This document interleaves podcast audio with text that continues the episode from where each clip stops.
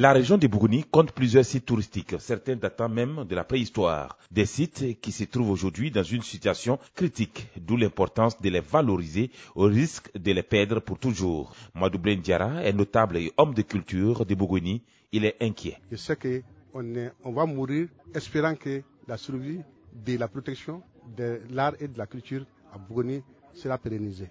Parce que pour moi, la culture est plus importante ou bien autant importante que l'armée, la défense. Parce que même la défense est dans la culture.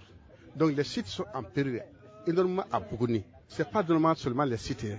même les sons et les rythmes, les danses et les chansons là. Il y a tellement de danses qui sont mortes à Bougouni là. Donc le pays même est en péril.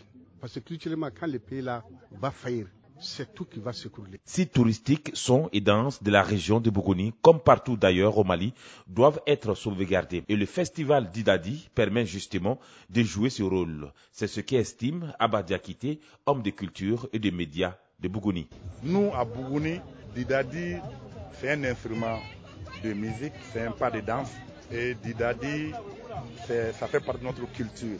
Donc, en valorisant ces festivals, c'est comme on est en train de valoriser la culture de Bougouni.